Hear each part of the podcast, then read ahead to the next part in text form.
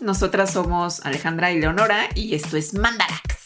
Mandarax es un podcast que se hace en coproducción con Sonoro y que trae temas muy diversos a la mesa, algunos de ellos más mal viajantes que otros. Sorpresa, el de hoy es muy mal viajante. El de hoy es muy mal viajante porque se trata de la escasez de agua. Entonces vamos a hablar de qué tanta agua estamos utilizando en particular en México y en más particular la Ciudad de México y qué tanta agua se está reponiendo y lo cual nos ha traído a un grave problema que ya podemos considerar una crisis. Hablaremos de la Ciudad de México, que es pues, un lugar donde la crisis está bien, súper, hiper tremenda y que funciona muy bien como un ejemplo para otros lugares que también están en llamas y problemas. Entonces hay mucho que decir al respecto y abordamos varios aspectos. Esa es la primera mitad en la cual está muy mal viajante y en la segunda mitad tenemos un súper invitado especial que es Delfín Montañana de Isla Urbana en donde nos va a platicar que efectivamente este es un gran problema con más detalle cómo es el ciclo hidrológico y por qué lo hacemos tan mal, pero qué potencial existe para mejorar la situación y qué podemos hacer como humanidad, como personas, individuos y como humanidad para relacionarnos mejor con el agua.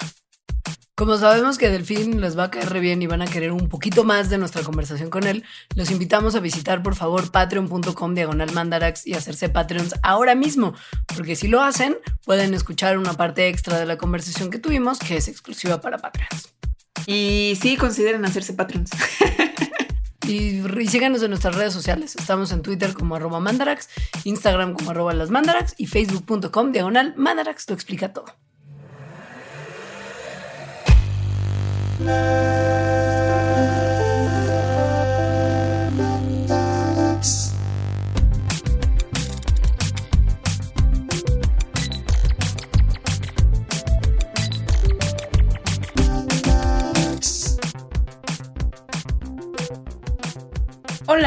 Hoy les vamos a hablar de un problema que es muy coyuntural. Tal vez no importa cuando estén oyendo esto, para que sea coyuntural, porque pues es un problemón que no se parece que se vaya a solucionar así como de pronto.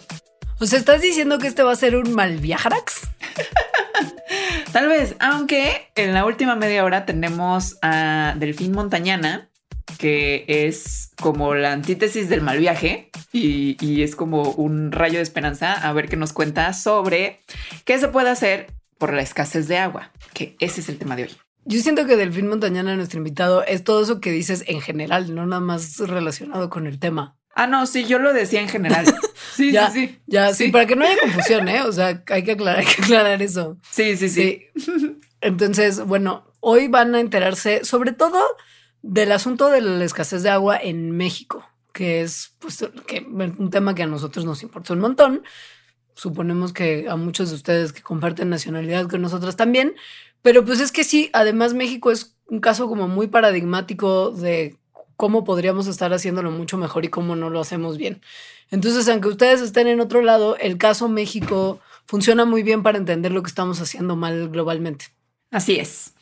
Eh, tenemos un mandarax nada más del agua que se llama el vital líquido, donde contamos más cosas generales del agua, del ciclo del agua, cosas así. Entonces, eh, remítanse a ese para más información. y bueno. Bueno, pues como la escasez de agua nos importa por muchas razones, pero en particular porque la necesitamos. El agua es un recurso básico, pues probablemente el más importante. O sea, el agua, la energía y los alimentos son como la triada de las cosas que sí o sí necesitamos, pero resulta que la energía y los alimentos dependen del agua. Problema. Ajá. Y además la energía y los alimentos, pues podemos encontrar como diferentes maneras, por ejemplo, de obtener energía, pero agua, pues solo hay agua.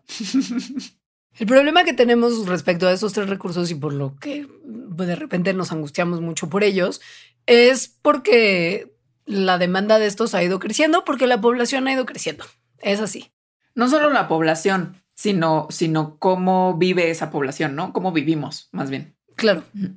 No hay manera de esquivar la situación una vez más de que en realidad este es un problema por nuestro comportamiento. O sea, crecemos un buen en términos de población y nuestra economía también ha buscado crecer desmedidamente. Nos estamos convirtiendo en un mundo mucho más globalizado. Queremos vivir en un mundo más high tech, con un estilo de vida más acá. Como Elon Musk. Mucho más como Elon Musk, exacto. Y pues conforme aumenta nuestra demanda de recursos y nuestra población y nuestras ganas de vivir como Elon Musk, pues también aumenta la demanda de los recursos naturales y esto, bueno, naturales y en términos de energía y alimentos, lo que había dicho Alejandra. Y esto pues es, es, un, es un problema. Es un gran problema. O sea, se estima que para 2030, en nueve añitos, o sea, es que luego 2030 piensas es falta un, un, buen, ¿no? Pero faltan nueve años. O sea, nueve años es en 2000, hacia atrás es 2012. Sí. No, eso fue, eso fue antier. Exacto. Esto no me gusta. O sea, pasado mañana en 2030, para 2030 se estima que la demanda de agua va a incrementar 40%, la de energía 50% y la de alimentos 35%. Entonces, esto, eh, por eso digo, esto no parece ser una cosa que se vaya a resolver así tan, tan de repente. El problema del agua en particular como recurso es que piensen en esto. Por ejemplo, si hablamos de energía, es como, wow, sí tenemos una demanda energética muy tremenda.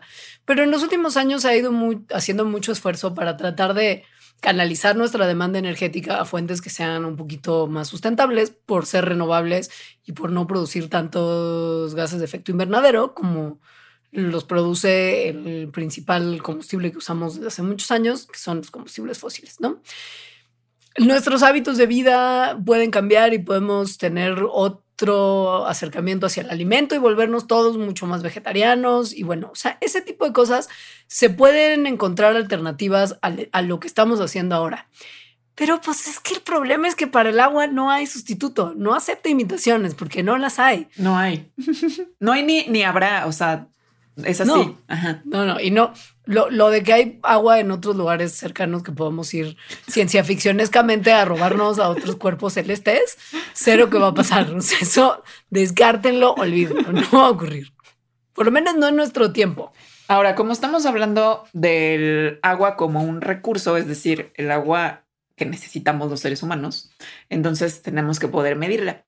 Una manera muy, muy común que se utiliza para medir el agua como un recurso es una cosa que se llama la disponibilidad natural media de agua por habitante en un año. O sea, cuánta agua hay disponible para una persona en un año en cierto lugar. Cuando este valor, esta disponibilidad media por habitante por año, es menor a mil metros cúbicos, entonces se dice que hay escasez extrema porque esta cantidad de agua limita muchísimo el desarrollo que puede tener una persona y la sociedad cuando hay esa cantidad tan poquita de agua. Luego, escasez crítica es si está entre 1000 y 1700 metros cúbicos por habitante por año. Ahí lo que se dice es como que ya está crítico, pero se pueden tomar medidas urgentes, ¿no? Y, entonces todavía se puede hacer algo. Baja y media es entre 1700 y 5000 metros cúbicos eh, por habitante por año. Y eh, esa es la baja, la media es 5000 entre 5000 y 10000. Y si este, la disponibilidad media supera los 10.000 metros cúbicos por habitante por año, entonces se dice que hay disponibilidad alta. O sea, bonanza. Tengan esto en cuenta. Digo, dije muchos números, se los vamos a repetir después para ver qué tal estamos aquí. ¿Qué variables intervienen para calcular estos numeritos que Alejandra dio y que vamos a repetir más adelante? Pues muy fácil. ¿Cuánta agua cae? Cuánta agua se evapora y qué tanta población hay en la zona donde está cayendo esta agua y de donde está, está evaporando. Básicamente es eso, ¿no? Precipitación, evaporación y la población que hay en ese lugar determinado. Ahora, básicamente, pues si no hay así unos cambios climáticos muy locos, los cálculos de lluvia y evaporación se hacen con base en un estándar de, un, de, un, de una zona determinada y se ve que pues históricamente cambian poco, ¿no? O sea, salvo que sí, como justo episodios climáticos muy tremendos. El factor que realmente cambia aquí es la cantidad de población que hay en un mismo lugar en un tiempo determinado. O sea, esta va generalmente aumentando. Sí, hay malos años en términos de precipitación, hay malos años en términos de evaporación, pero eso se mantiene más constante. La población se mantiene también constante en su crecimiento.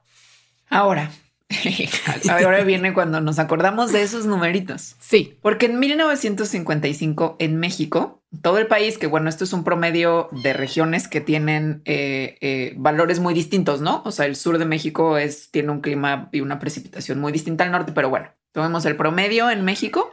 La, disponibilidad natural media por habitante en 1955 eran 11.500 metros cúbicos. Perdón, perdón, perdón, paréntesis. Si escuchan en este programa en algún momento unos ruidos como de unos gremlins poseídos, Alejandra está siendo niñera de dos gatitos bebés que al parecer eh, están exorcizando el, cuarto donde Ale graba y son muy tiernos. Yo te digo nomás, nomás porque, porque estás tú dando números muy seria y de repente se oía como pero la gente que nos está escuchando en el podcast como tal igual no sabía que tenías gatitos bebé y no iba a entender que eran esos ruidos demoníacos. Entonces, perdóname la interrupción. Entonces, la disponibilidad natural media anual por habitante en México en 1955 eran 11.500 metros cúbicos.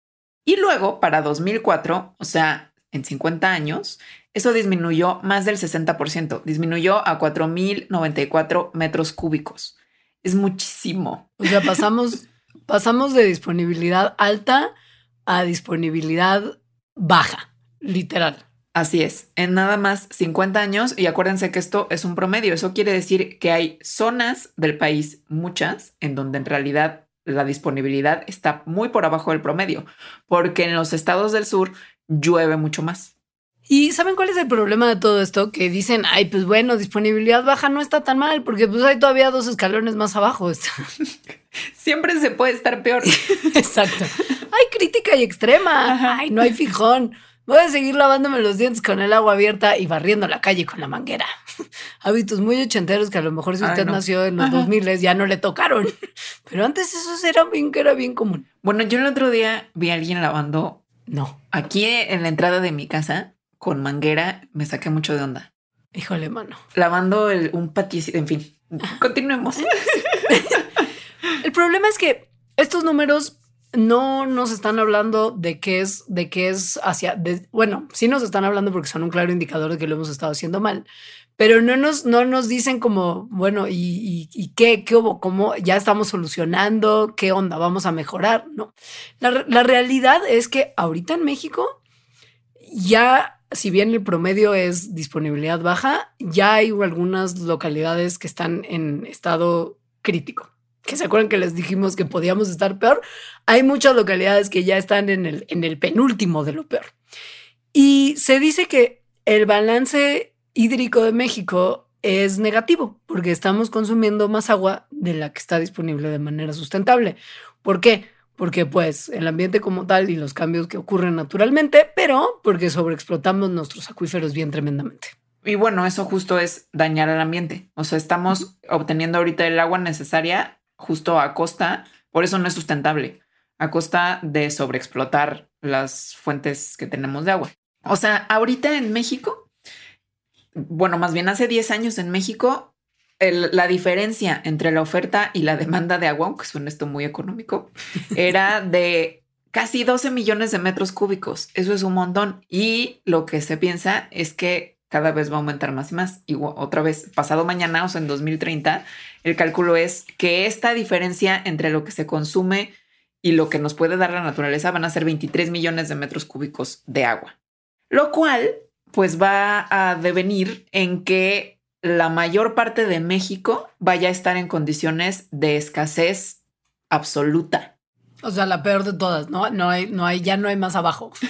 Esto sí es lo peor. Ya no hay más abajo. O sea, actualmente 2.5 millones de mexicanos ya sufren escasez de agua, o sea, escasez de agua grave. Que además dices, ok, no tengo agua y eso que si puedo tomar Coca-Cola. Pues no, o sea, en realidad el agua es muy necesaria no nada más para tomárnosla, sino por ejemplo para la higiene. Entonces, en estas personas que sufren de escasez de agua, pues en donde viven hay más enfermedades. Esto causa unos problemas sociales como por ejemplo deserción escolar, rezago por esta deserción escolar y todo esto lleva a la pobreza. Ahora, esto que les estamos diciendo es nada más tomando en cuenta, o sea, las predicciones de Alejandra de pasado mañana en el 2030 vamos a estar en llamas son solamente considerando el aumento poblacional actual de México y la manera en la que extraemos el recurso ahora. No estamos tomando en cuenta los efectos del cambio climático, que es como de, ah, un bonus track increíble que todavía nos va a llevar a un peor lugar. Perfecto. O sea, la situación es, es, es, es verdaderamente grave. Ahora, pueden decir, pero si aquí donde vivo llueve muchísimo, de hecho se inunda. el clásico se inunda. Pero ¿cómo no va a haber agua si se inunda todo el tiempo? y, y, justo ese también es uno de los problemas. Eh, o sea, sí, en México llueve y en el país pues no llueve y llueve un montón. O sea, aproximadamente llueven 1.500 millones de metros cúbicos de agua. La mayoría de esa agua se evapora, lo cual es normal. O sea, esto es una cosa que ocurre en cualquier lado. En México se calcula que es más o menos el 73% del agua la que se evapora. El 22% se incorpora a ríos o arroyos y lo que sobra, que es casi un 5%, se infiltra al suelo y eso es importante porque recarga los acuíferos de los acuíferos es de los que hemos estado sobreexplotando, porque resulta que el agua de ríos o arroyos, que es la que podríamos utilizar, pues está bastante contaminada. Ciudad de México en particular, la Ciudad de México es, un, es, un, monstruo por muchas cosas, pero el tema de agua es uno de los, o sea, de nuestras joyas de la corona, de lo mal que hacemos las cosas en la ciudad capital. La Ciudad de México tiene considerable precipitación. O sea, estamos hablando de una media anual de 682.800 metros cúbicos, de los cuales 72% se evaporan, 4 se recuperan en aguas superficiales, 14 se escurren y 11% se infiltran para justo que se puedan recargar estos acuíferos que Alejandra señala tan acertadamente, que son de donde más sacamos agua ahorita y estamos agotando con velocidad.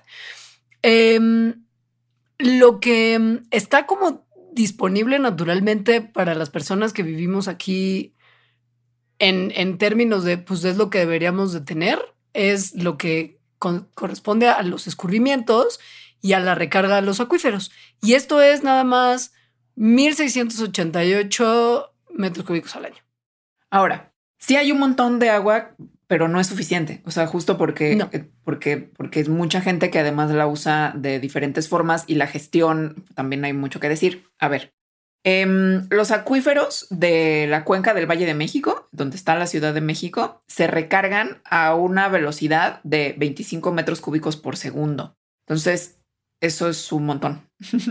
pero lo que se extrae por segundo es más del doble, son 55 metros cúbicos. Entonces se está recargando menos del 50% de lo que estamos utilizando, lo cual por simples matemáticas pues genera un déficit, un déficit de nada más y nada menos que 800 millones de metros cúbicos por año.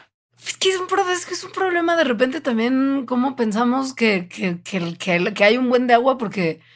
O sea, a mí me queda claro que de repente las cosas en las que uno ahorra son las que más nos cuestan, ¿no? O sea, si luego te llega la cuenta de luz de quién sabe cuántos miles de pesos, pues ya empiezas a darte cuenta que dejar la luz prendida en un cuarto cuando sales no está bueno, que hay que desconectar los aparatos electrónicos, etc. Si te sale altísimo el gas, pues empiezas a considerar bañarte menos tiempo, qué sé yo. Pero el agua en la Ciudad de México tiene unos subsidiones enloquecidos y es baratísima. O sea, hay, hay zonas de la ciudad donde es más cara, sí, pero aún, aún en las zonas donde, donde el agua está menos subsidiada, porque son zonas que en teoría es donde vive gente que tiene un mayor poder de adquisición, aún así es bien barata. Y entonces, como no te llega tan, tan acá erizo el recibo, entonces se te hace muy fácil que igual y no tienes que, que, ahorrar nada, porque pues si fuera tan delicado y tan escaso, seguro nos costaría más caro.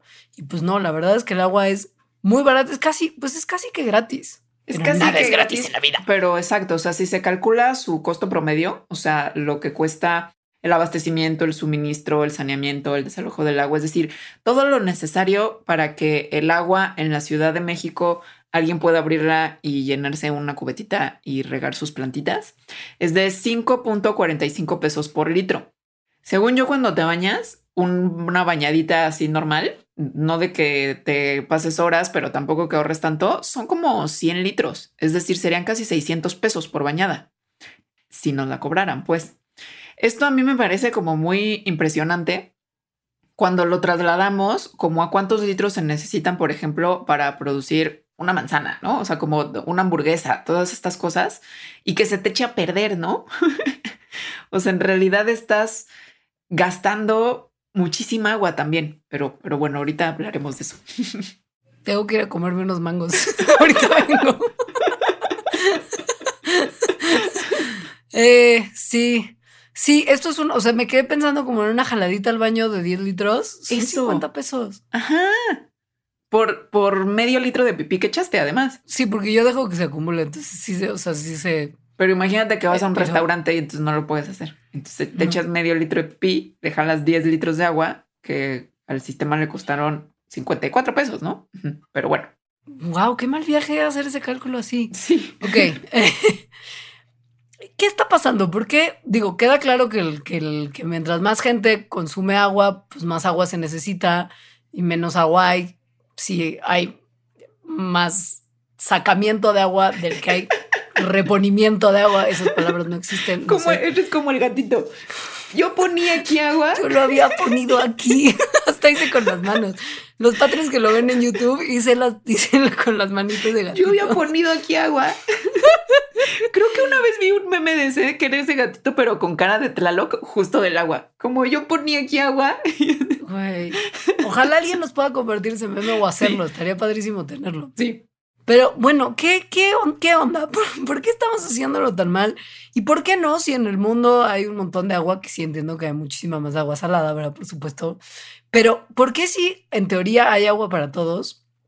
Muy pocos, o sea, no, no muy pocos, pero más bien muchos países no tienen lo que se conoce como seguridad hídri- hídri- hídrica. O sea, la garantía de que todos sus pobladores tienen acceso al agua que necesitan para vivir bien. ¿Por qué hay tantos países que no tenemos esto?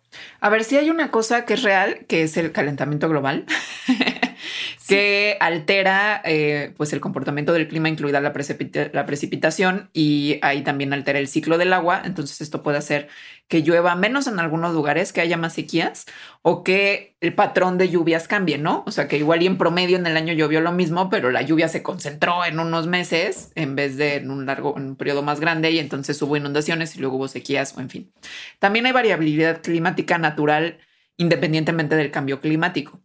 Es decir, eso hay años que llueve menos, hay décadas que llueve menos incluso y hay décadas que llueve más. También es real que el deterioro ambiental, también independiente del cambio climático, es un problema. O sea, la, la forma en que igual y está lloviendo mucho, pero no se están recargando los mantos acuíferos, por ejemplo, o hay contaminación, cosas así. Pero lo que muchos expertos y expertas piensan que es el mayor problema es cómo gestionamos el agua. Es decir, la relación que tenemos con el agua. Porque sí, o sea, las sequías son bien importantes, no nos confundamos. Este año en particular y el año pasado en la Ciudad de México, estamos hablando de 2020-2021, han sido años complicados en términos de la cantidad de agua que cae en el país. Se habla de una sequía como no ha habido en muchos años antes.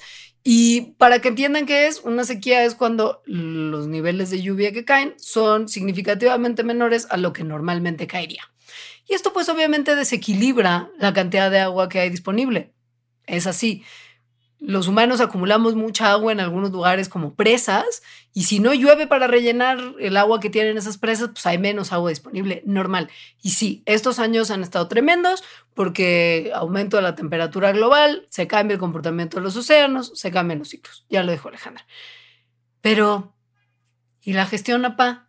¿Qué onda? O sea, estamos hablando de que hay mala calidad, acceso inequitativo, se construye infraestructura en donde no se debe porque Como- son como- lugares donde... Como un aeropuerto, estar- por ejemplo. como- ¿Qué sé yo, güey? ¿Qué sé yo? Por mencionar cualquier ejemplo de obra. Como unos puentes en un humedal, no sé. Me muero. Son áreas en las que tendríamos que estar no haciendo nada para que se pueda recargar el agua de los mansos acuíferos ahí, o sea, que son áreas importantes. Y pues luego también que justo pues, se gestiona mal, se cobra barato. Es, es una serie de cosas, no es nomás la sequía, para que no es como de, ay, es que no hay agua porque no ha llovido. Sí, pues, pero la que sí tenemos, mira cómo la manejamos mal. Sí, creo que esto es muy importante porque hay una tendencia en general como de que ocurren cosas como, como esta y es como, oh, el planeta, ¿no? O sea, como si fuera culpa de los ecosistemas o del clima. Y en realidad es, es, o sea, hay un, hay un factor de que, pues sí, sí ha llovido menos, pero en realidad eh, eh, el problema es cómo le hacemos para gestionar lo, lo, que llueve, ¿no? Y no nada más en este año, sino, en, sino históricamente. O sea, en, en la Ciudad de México, la extracción de agua está rebasada, está rebasada respecto a lo que está disponible para la cuenca en más del 170%. O sea, esto está tremendo. La ONU considera que una presión fuerte de los acuíferos es cuando están explotados, o sea, rebasados a 40% de la capacidad natural que tienen. Entonces, esto es cuatro veces más lo que está en la Ciudad de México. A la ONU la Ciudad de México no le cae nada bien en ese sentido. y pues un problemita extra para sumarle a todo eso es que del agua que sacamos de la Ciudad de México, que justo, o sea, ya es, ya es en números mucho mayores a los que se consideraría que deberíamos estar sacando, no toda se puede utilizar. Porque fíjense, en la Ciudad de México la mayor parte del agua que usamos viene de pozos, pero muchas de las aguas de esos pozos tiene lo que viene siendo los contaminantes y metales que no nos viene bien que nos tomemos. Por mencionar algunos, que tu arsénico, que tu manganeso, que tu plomo, bien, bien, bien tóxico para la salud.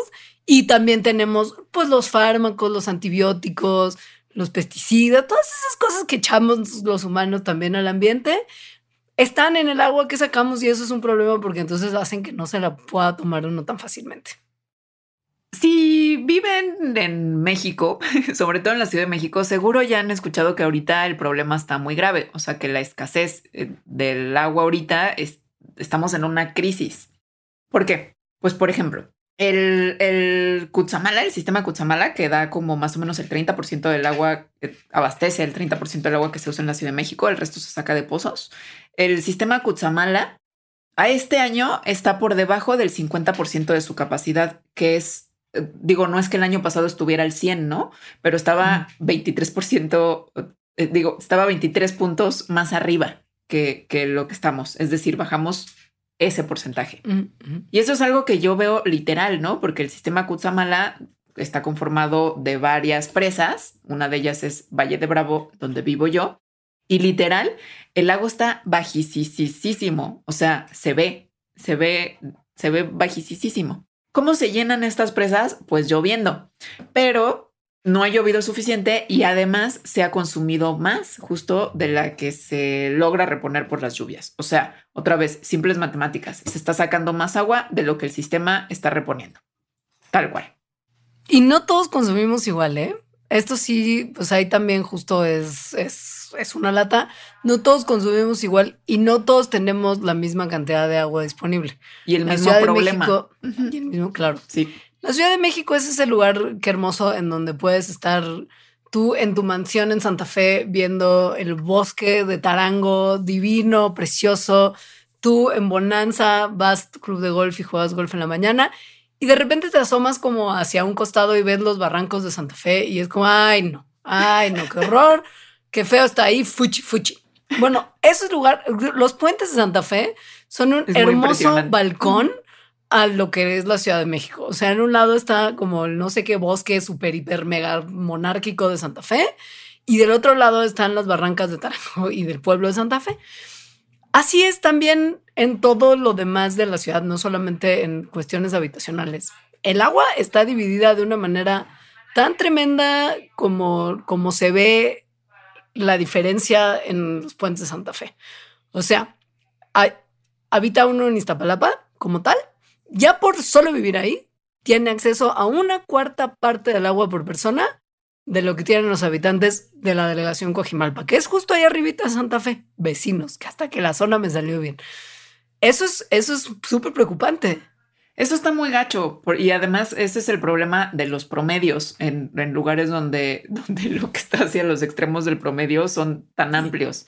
O sea, el consumo medio por persona diario en la Ciudad de México son 314 litros por habitante, pero 77% de la población de la Ciudad de México consume menos de la mitad de esto, o sea, consume menos de 150 litros por día. Eso quiere decir que el 23% consume más del doble que esos 314 litros para que te salga el promedio, ¿no? No, es que ya me saqué un montón de onda y ya me voy a bañar en un minuto y no voy a tomar agua más que así como unas gotas al día para nada más cuidar mi garganta. Es que no va por ahí tanto, o sea, sí, sí. Y obviamente uno como individuo tiene que buscar usar la menor cantidad de agua posible.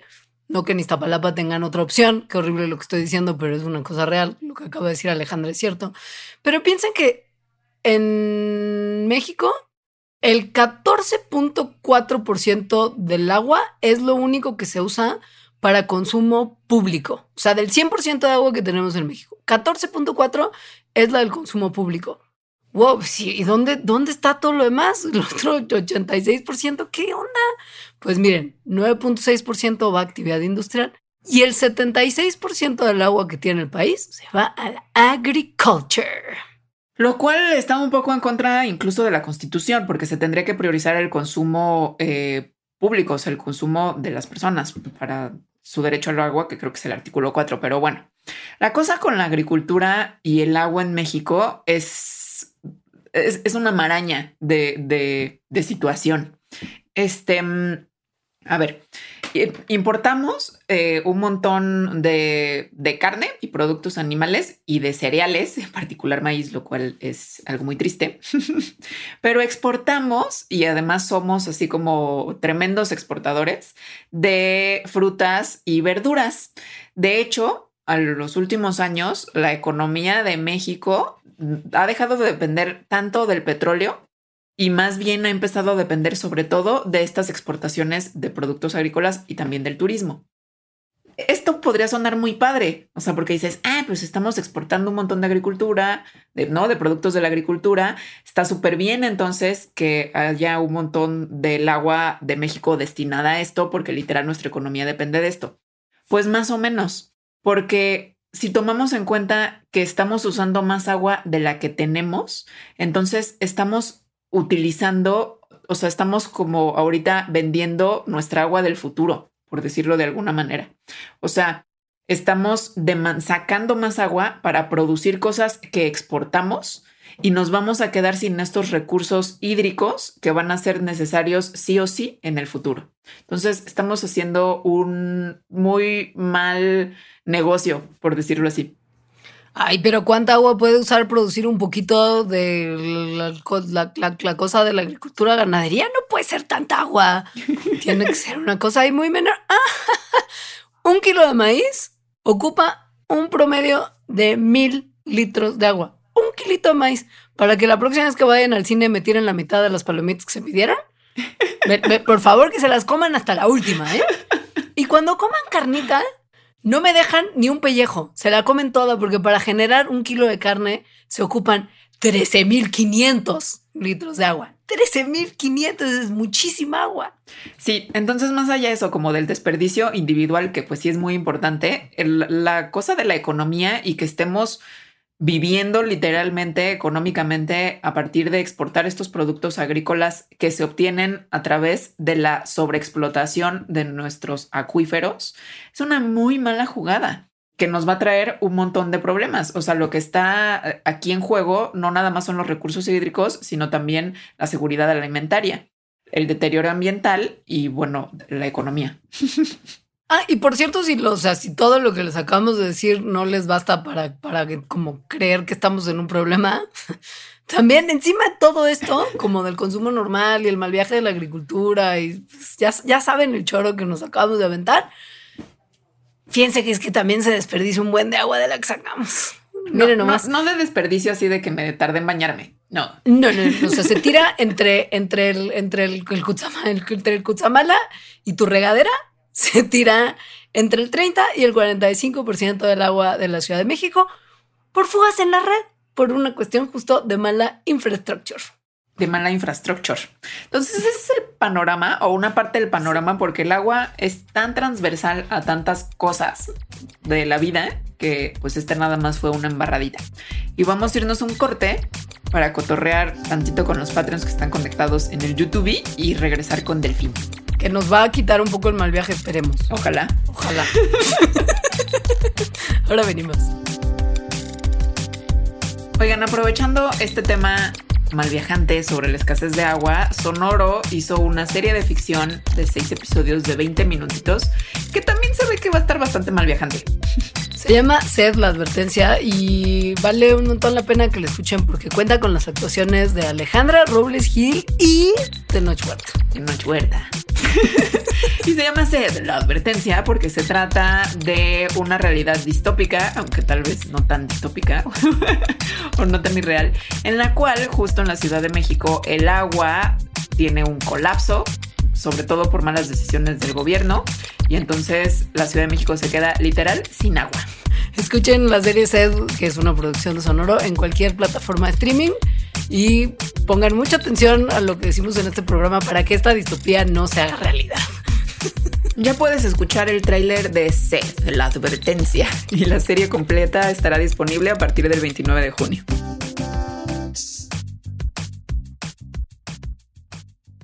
Regresamos y regresamos con Delfín, que ese es su nombre. Hola, Delfo. ¿Qué onda, Ale? ¿Qué onda, Leos? ¿Cómo estás? Bien, todo bien. Delfín es un gran amigo mío, colega, y como una muy, muy breve presentación, es que creo que una de las cosas que mejor lo define, al menos para mí, es una sudadera que él tiene que dice High on Love. Según yo, esa sudadera expresa mucho del ser de Delfín. Y bueno, Delfín, además de estar high on love, tiene muchas otras virtudes, entre ellas un conocimiento muy profundo, pero además muy profundo como a diferentes niveles sobre la sostenibilidad y nuestra relación con el ambiente más allá de la sostenibilidad. Y él trabaja en Isla Urbana. Em, y a ver, platícanos, porque no, sé, no sé qué decir de Isla Urbana. en Isla Urbana, pues nos dedicamos a detonar la, la cosecha de agua de lluvia como una fuente alternativa al agua para construir pues una como diversificación y descentralización de la obtención del agua en las poblaciones de alta escasez hídrica, ¿no? que tienen mucha precariedad. Em, y yo estoy en, en, la dirección de educación socioambiental, en la parte de cómo capacitamos y cómo generamos espacios de entendimiento compartido sobre el agua para no solo entender cómo nuestras viviendas se conectan con las nubes, sino también cómo tenemos que cambiar la relación, o sea, este cambio implica un cambio en la relación con el agua, con el sistema, con, pues simbólicamente cómo nos conecta con nuestros, el lugar y con las culturas originarias y es como, es mucho de Braille. O sea, definen hacer muchos murales de Tlaloc. Sí. Ahora, Isla Urbana no es un proyecto nuevo, ¿no? Por más que eh, algunas personas quizá no hayan escuchado el nombre de esta iniciativa, lleva un buen rato como picando un poquito de piedra de, todo esto que nos cuentas. Y digo, ha sido un camino largo, pero ahora ya son mucho más grandes, trabaja mucha más gente ahí. O sea, empezó con un proyecto, un proyectito muy chiquito de unas cuantas personas. Y, y ahora ya es, pues es la es el referente, yo creo que para cualquier persona que, que pide como, oigan, alguien sabe algo sobre captación de agua y todo el mundo ya piensa como inmediatamente Isla Urbana. Pero ha sido un camino largo, ¿no? Sí, Isla Urbana tiene va a cumplir 12 años de un grupo de tercos, gente encomendada a la lluvia, ahí sí, este, que, que empezaron Enrique Lobnitz y Renata Fenton con su tesis de licenciatura y después se juntó David Vargas, Jenny White, bueno, antes Carmen Hernández eh, eh, y después Iram García y entre ellos empezaron como a generar una, pues sí, un espacio que es muy, muy grávido, tiene mucha gravitación y mucha atracción. Entonces empezó como a generar eh, esta, a generar un punto, un nodo en el sistema que empezó a traer y ahorita pues sabemos varios ahí eh, que también llegamos por, yo creo que como esta, y suena raro, pero sí es como encomendarse al agua o a la lluvia y hemos estado buscando, es un grupo de gente que lleva mucho tiempo buscando resolver el asunto del agua de distintas maneras y la lluvia plantea una posible este, forma de empezarle a dar la vuelta a la tortilla, ¿no? Porque es un, es un problema tan amplio y tan extenso, tan transdireccional y transnivel que el agua está en todo, pero eh, pues hay distintas formas en las que puedes empezar a cambiarlo, ¿no? Pues ya para entrar en materia. Para entrarle, exacto. A mí me gustaría que nos contaras cómo, utilizando a la Ciudad de México como ejemplo, de mal ejemplo, pues, cómo, cómo es actualmente el ciclo del agua en la Ciudad de México y, eso cómo se relaciona con la problemática del agua. Sí, pues sí, es un, es un muy buen mal ejemplo. Y es icónico a nivel internacional, o sea, es una zona en donde había un, sistema lacustre de 2.000 kilómetros cuadrados de espejo de agua. Eh, o sea, es enorme, ¿no? Anáhuac se llamaba el lugar, que significa cerca o alrededor del agua, ¿no? Y es un muy buen mal ejemplo porque básicamente la Ciudad de México plantea cómo la humanidad construyó en un lugar de, de enorme abundancia hídrica un sistema que gira en torno a la escasez. Y eso es fuertísimo, ¿no? O sea, es, una decepción, o sea, como especie somos una decepción, ¿no? Como en el sistema viviente en el que habitamos, ¿no? Pero, pero también en estos lugares donde la, situación es tan extrema, pues el potencial emerge y es donde las soluciones pueden realmente empezar a darle vuelta a muchas cosas y ciertas dinámicas pueden transformarlo. Pero la Ciudad de México durante casi toda su historia se suministró del agua que le cae. En la Ciudad de México cae una enorme cantidad de lluvia. Y aparte el acuífero es un acuífero enorme, ¿no? O sea, la Ciudad de México es una cuenca endorreica, es decir, drena hacia el interior, no genera un río que desemboca en el mar. Y esto, este cierre, cuando nos separamos de la, de la cuenca del Balsa, sucedió como que se terminó de completar hace aproximadamente unos 600 mil años.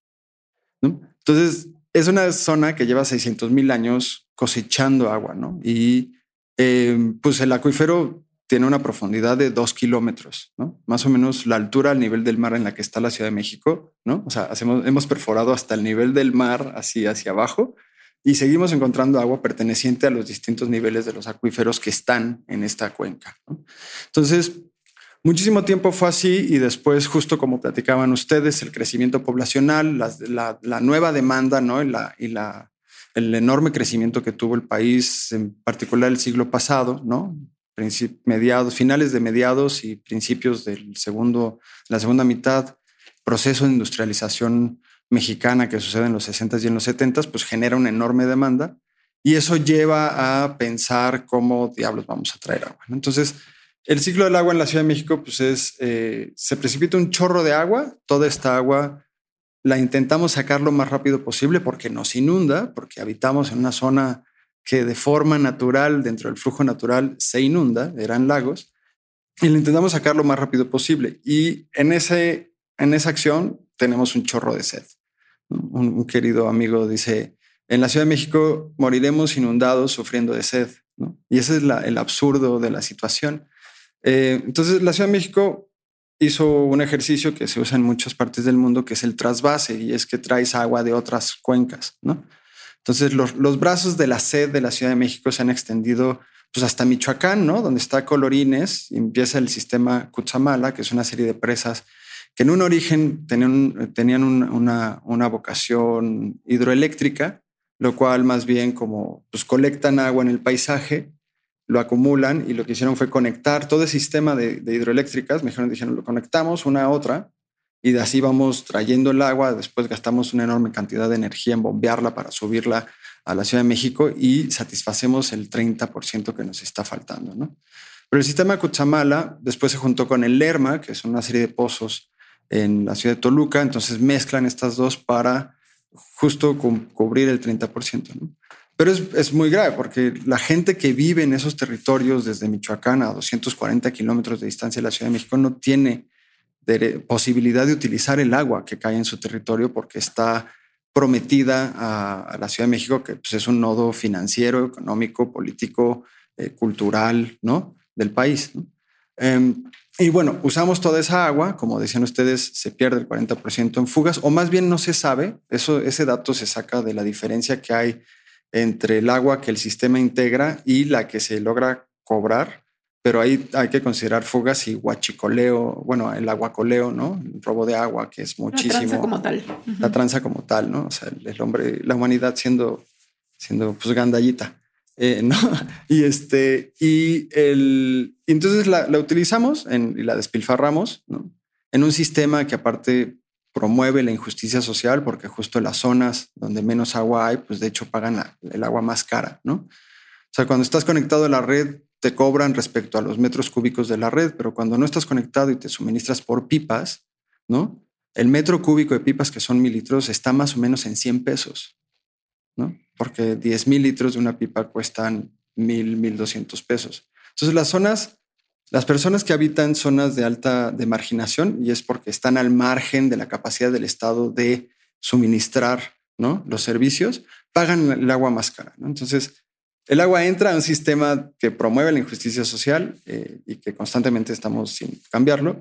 Es ensuciada, es integrada con el agua de la lluvia que antes era ríos, que los convertimos en drenaje para que nos ayudaran a sacar toda nuestra popó de forma rápida y lo lanzamos así, hacemos, tenemos una batería de tubos y de canales que van hacia el norte de la ciudad, que terminan, pues está el tubo emisor oriente, el canal central, ¿no? el, drenaje profundo, y lo sacamos rápidamente hacia el río, este, hacia Hidalgo, hacia, pasa por Atotonilco, justamente este elefante blanco, la enorme presa de tratamiento, bueno, planta de tratamiento, que en vez de regresar toda esa agua a la cuenca, ahora la, lleva a otro lugar.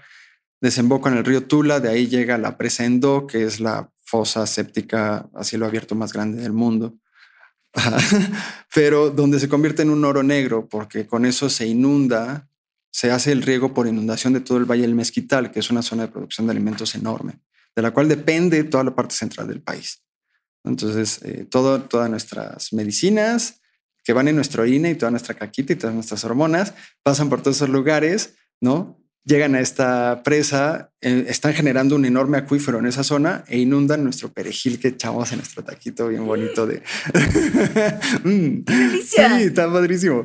Y de ahí se, se, se, deriva y acaba en el, en, el, en el Golfo. Entonces, en términos el ciclo del agua, la Ciudad de México es un monstruo que en, en la sed sustrae de 240 kilómetros, precipitación que viene de la humedad del Pacífico y la, la transporta, la contamina y la digiere y después la escupe y la avienta en el, en el Golfo. Entonces, en términos como de la energía y del sistema hídrico, el, sistema de, ciclo del agua tiene estas implicaciones y tiene estas extensiones, ¿no? O sea, el, el entorno eh, implicado dentro del resolver el agua en la Ciudad de México es enorme.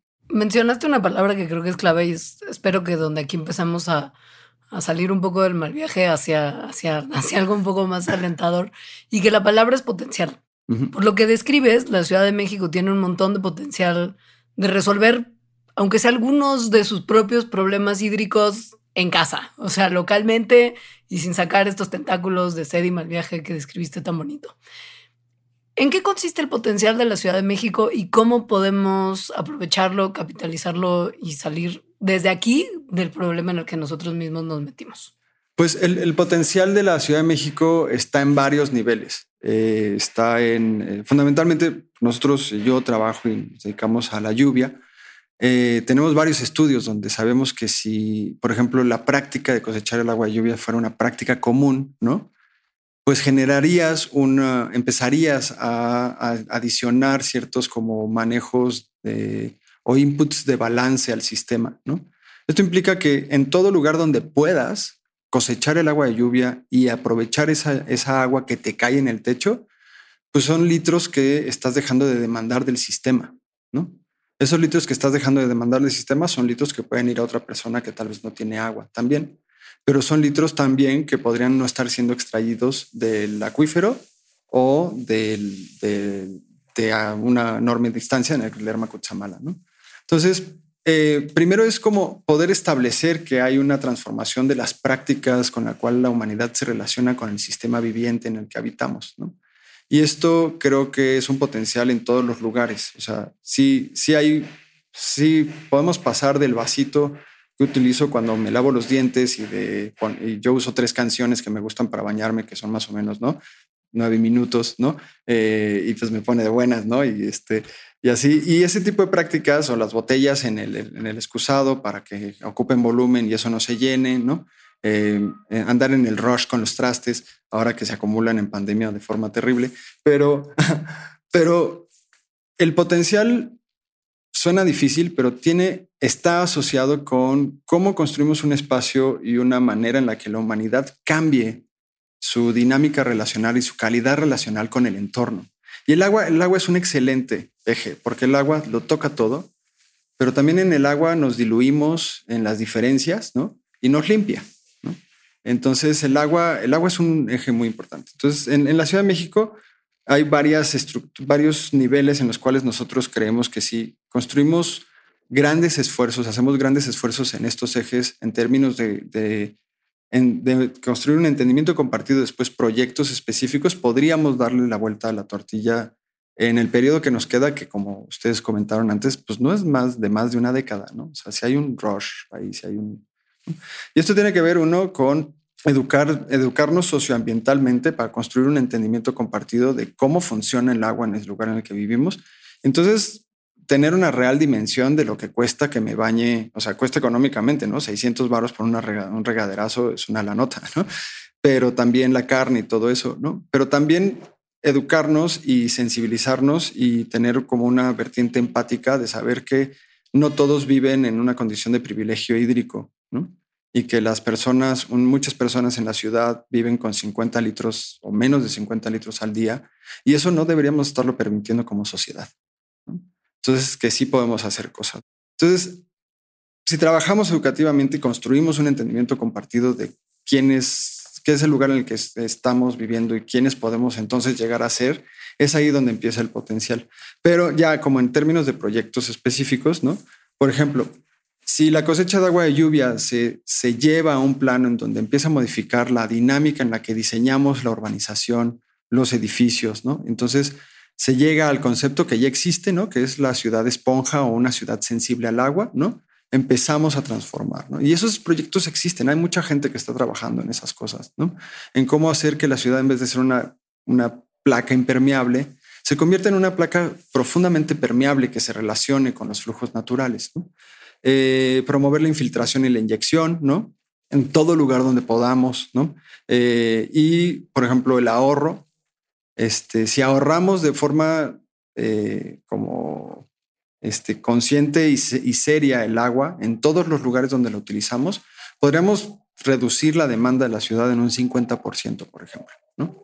Entonces hay varias líneas, en realidad no solo es una línea y lo que pasa con el agua es que no solo hay un lugar en donde atacar para resolver todo, sino son varios lugares en donde podemos estar trabajando en paralelo desde la sociedad en su conjunto, o sea, desde una visión en donde el gobierno, la sociedad civil, las empresas privadas, ¿no? Porque es el futuro común y el agua es el elemento común. Entonces, eh, y bueno, de ahí el reuso y tratamiento, cerrar el ciclo de, del agua en la ciudad, ¿no? Eh, reparar las fugas, ¿no? Y sobre todo una cosa muy importante que se vincula con la educación es conservar, mantener, cuidar y regenerar los bosques de agua que nos rodean, que son pues, la principal fuente de abastecimiento del acuífero. Entonces, hay, tenemos la capacidad de hacer un planteamiento distinto de ciudad, de cómo nos organizamos, y eso inicia en cómo nos pensamos, ¿no? No solo como individuos en nuestra responsabilidad inmediata, sino tal vez como especie a nivel planetario, ¿no? O sea, la noción de especie es muy importante en esto. E implica cambiar ¿no? Este, el, la manera en la que la humanidad se percibe a sí mismo para transformar el cómo los humanos habitan el, planeta Tierra y conviven con el sistema viviente eh, pues, al cual pertenecemos. Este, el potencial es, es, muy grande, ¿no? O sea, por ejemplo, si se aplicara una, una, si generamos una política pública que genere un proyecto, una, una, un programa social que logre hacer que todas las viviendas de la Ciudad de México ahorren hasta un 40% de agua, ¿no?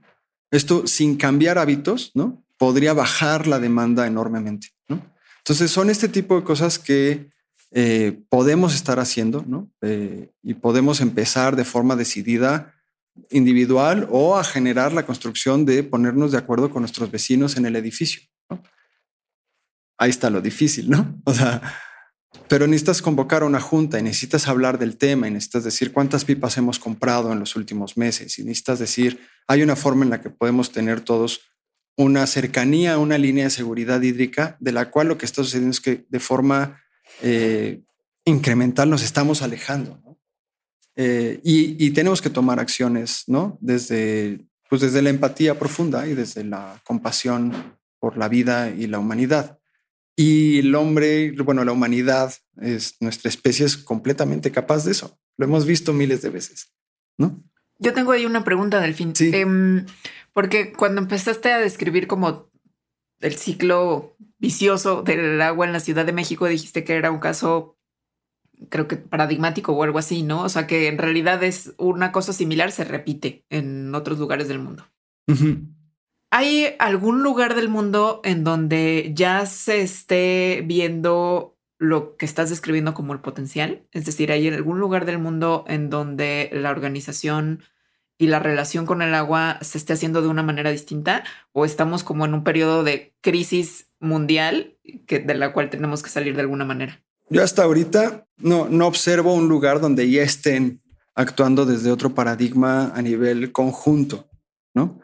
Pero sí hay muchos ejemplos de lugares en donde estos ejes en distintas maneras han operado, tal vez no todos juntos, ¿no? Por ejemplo, está algo, hay una, cosa interesantísima sucediendo en, la India, en zonas más rurales, pero que se llama el reto de los dos años, donde lo que hacen es eh, ponen, eh, varias comunidades entran al reto y la primera, la que logre tener el manejo territorial de paisaje del agua como más fregón, ¿no? Gana el reto, ¿no? Y eso implica pues todas las capacidades funcionales que tienes que construir en los individuos, en la comunidad, para que entiendan el territorio, entiendan el manejo, ¿no?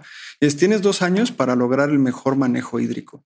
Eso implica que no se te sequen los pozos, que, que generes eh, eh, pues brechas a nivel o con pendiente controlada, ¿no? O, distintos gaviones para detener el agua, ¿no? Y esto está generando una, una, transformación como bien interesante a nivel comunitario en zonas rurales de la India y es un, como un ejercicio increíble, ¿no?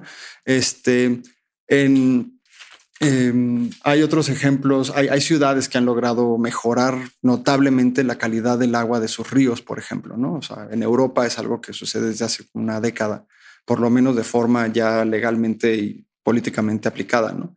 Que son ese tipo de cosas. O sea, nosotros, o Río La Piedad, Río Churubusco, Río San Joaquín, ¿no? Río Magdalena, son, son ríos, ¿no?